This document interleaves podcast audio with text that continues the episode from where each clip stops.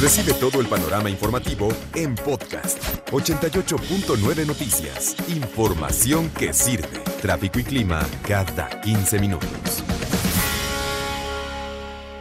Sobre todo ahora que estamos muy familiarizados con las vacunas por el asunto del COVID-19 y que ya entendemos lo que son eh, las fases de experimento en el desarrollo de vacunas. Y cuando escuchamos fase 3, entendemos que está cerca, ¿no? Y que incluso en casos de emergencia, como hoy se vive una pandemia en el mundo, emergencia por COVID-19, autorizadas para su utilización en caso de emergencia vacunas en fase 3. Importante conocer eso.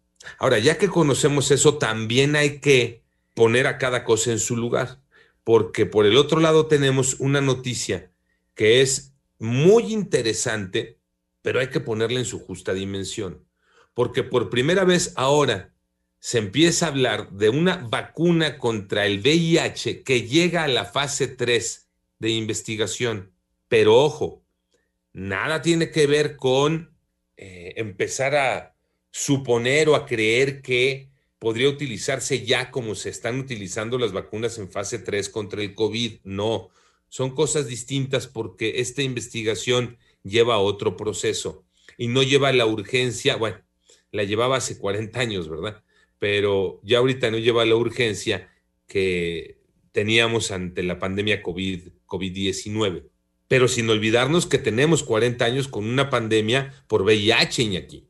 Sí, llevan más de 35 millones de personas muertas por eh, la complicación del VIH, que es el síndrome de inmunodeficiencia adquirida. No hay todavía una cura contra el VIH. Hay eh, un cóctel de medicamentos que pues que atontan al bicho y te mantienen los niveles eh, de virus bajo, ¿no? Para que puedas hacer una vida lo más cercano a la normalidad. Pero no hay cura todavía para el VIH y tampoco hay una vacuna. Se empezó a trabajar una vacuna desde los años 80 y hasta ahorita no se ha encontrado todavía la vacuna contra este bicho. En este ensayo en el que estamos platicando, que es encabezado por Estados Unidos, participan ocho países Estados Unidos, que es eh, quien desarrolla, España, Polonia, Perú, Italia, Brasil, Argentina, México está metido en esto. De hecho, en México se llevará a cabo parte de esta investigación de la vacuna en fase 3, vacuna contra el VIH. En la Ciudad de México, las muestras se estarán aplicando en eh, Mérida, Guadalajara y la Ciudad de México.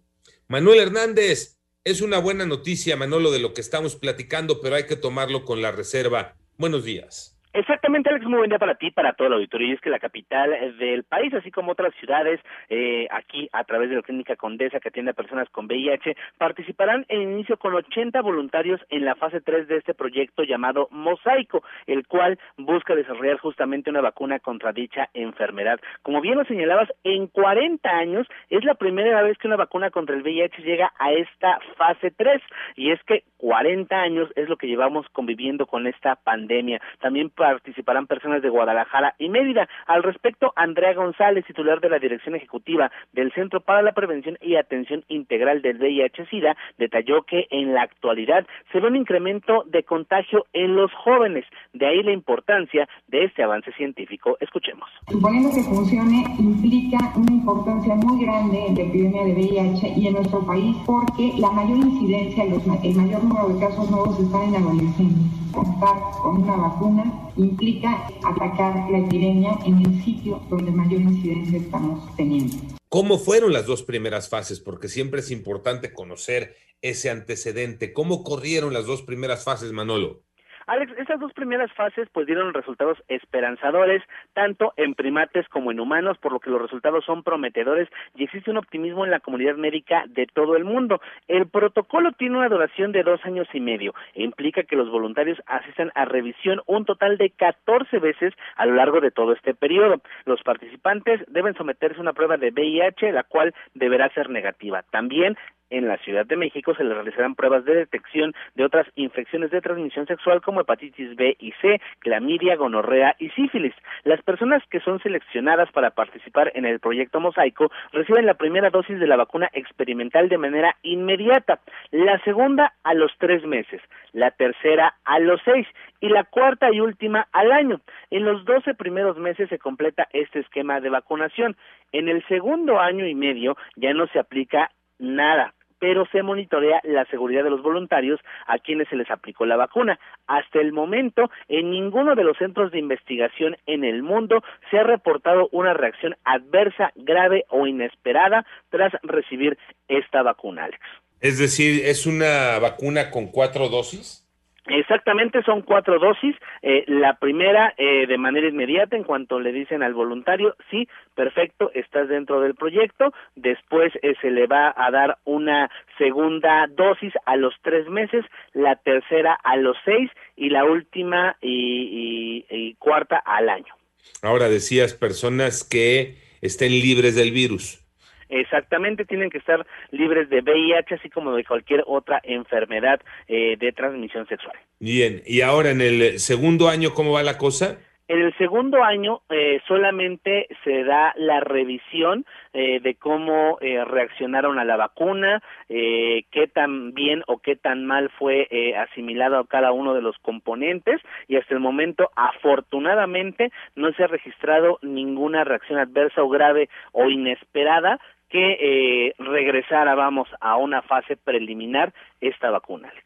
Muy importante la noticia que estamos platicando, Iñaki. Sí, yo creo que es revolucionaria. ¿eh? México también a la vanguardia de la investigación científica, que es lo que nos falta y que en varias administraciones lo habían estado ignorando. Ojalá y esto también vaya de la mano con más presupuesto para que nuestros investigadores tengan más de dónde agarrarse y tengamos tecnología mexicana para la investigación de estas enfermedades. Pero es algo que ya la ciencia nos debía desde hace, nos decía Manolo, desde hace 40 años, cuando se empezaron a tener los primeros casos y el Instituto Pasteur de París eh, pues presentó en sociedad al bicho que causaba esta, esta muerte en, personas jóvenes, ¿no?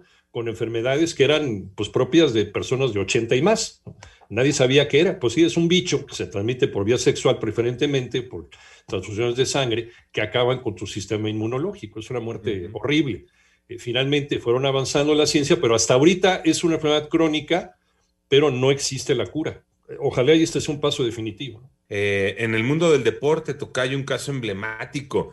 Irving, el Magic, el Magic Johnson, sí. este, este basquetbolista de historia que eh, anuncia eh, por allá de los noventas, empezando los noventas, anuncia que eh, es portador del virus del, del VIH. Sí, efectivamente, y todo lo que generó toda esta noticia, ¿no? Que lo revelara como un deportista de esa talla tan conocido a nivel mundial, era portador del VIH y la verdad es que todo fue cambiando, por eso también los jugadores más allá de la salud se hacen pruebas constantes, no solamente de esto, sino que tienen que estar óptimos, tienen que estar al 100% física y saludablemente, pero sí efectivamente fue primero una noticia que impactó, que conmovió al mundo y que también no se salvó de ser juzgado, ¿no? Por, por esta uh -huh. situación, porque también caemos eh, de inmediato en los señalamientos y por qué se contagió y cómo se contagió, eh, incluso hay medios de comunicación que se metieron en su vida privada. Uh -huh. y, y, ahora, bueno, las cosas han cambiado y afortunadamente, como ustedes ya están comentando, ¿no? Con toda esta situación, con los avances que se han tenido, pero sí, sin duda alguna, al menos de los casos revelados de los cuales nos hemos enterado y el más sonado, y eso que ya han transcurrido muchísimos años, es precisamente el que tú ya estás comentando, Tocayo. Uh -huh. Que dice, este, me retiro del deporte para combatir la enfermedad. 61 años tiene Irwin el Magic Johnson. Está maravillosamente bien de salud, ¿eh? incluso hasta decían que había engordado, se lo habían puesto a, a, régimen. Hay fotografías de él, estoy viendo fotografías de 2017, por ejemplo, y sí trae este, sus kilitos encima. Uh -huh.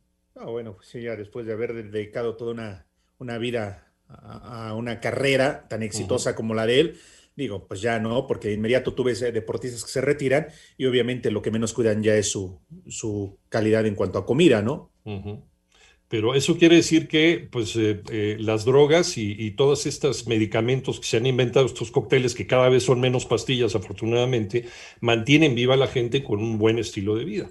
Nada más que sí es muy caro también este, mantener esta dosis de pastillas. Y aquí, aquí entramos en otro problema, ¿no? La gente con VIH que no ha encontrado aquí en México el suministro de pastillas en los hospitales públicos.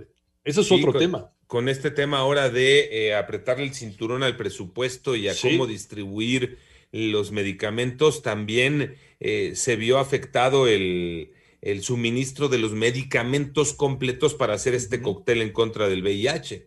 Uh -huh. Que fíjense Entonces, ahora que lo decían, el sí. caso del Magic Johnson, ¿no? Que después de esta enfermedad él eh, se volvió embajador y precisamente ha apoyado, ha luchado contra todo esto. En su momento, él junto con Larry Bird fueron los que rescataron de una grave crisis que no estaba sumido el básquetbol de la NBA. También aparecen otros deportistas contagiados por esta enfermedad. Greg Luganis, Mm. triple medallista olímpico en Montreal 76, Los Ángeles 84 y Sur 88, clavadista que también eh, la pasó muy difícil, ha confesado después de, de portar el VIH. Y así han aparecido otros como Arthur Ashe, multiganador del Grand Slam tenista, que también fue contagiado de, de, VIH cuando fue operado el corazón. Así que, pues, ejemplos hay varios, ¿eh? pero el más emblemático lo decía Tocayo, precisamente porque se vuelve un embajador y él incluso hace campañas, donaciones y hace todo un movimiento contra todas las personas que están infectadas. Y porque además en la época es una noticia que revoluciona, ¿no? La aceptación sí. de un personaje de esa altura. Eh, tratamiento en México, eh, promedio, este, 15 mil pesos, dependiendo qué medicamentos compres para hacer el cóctel.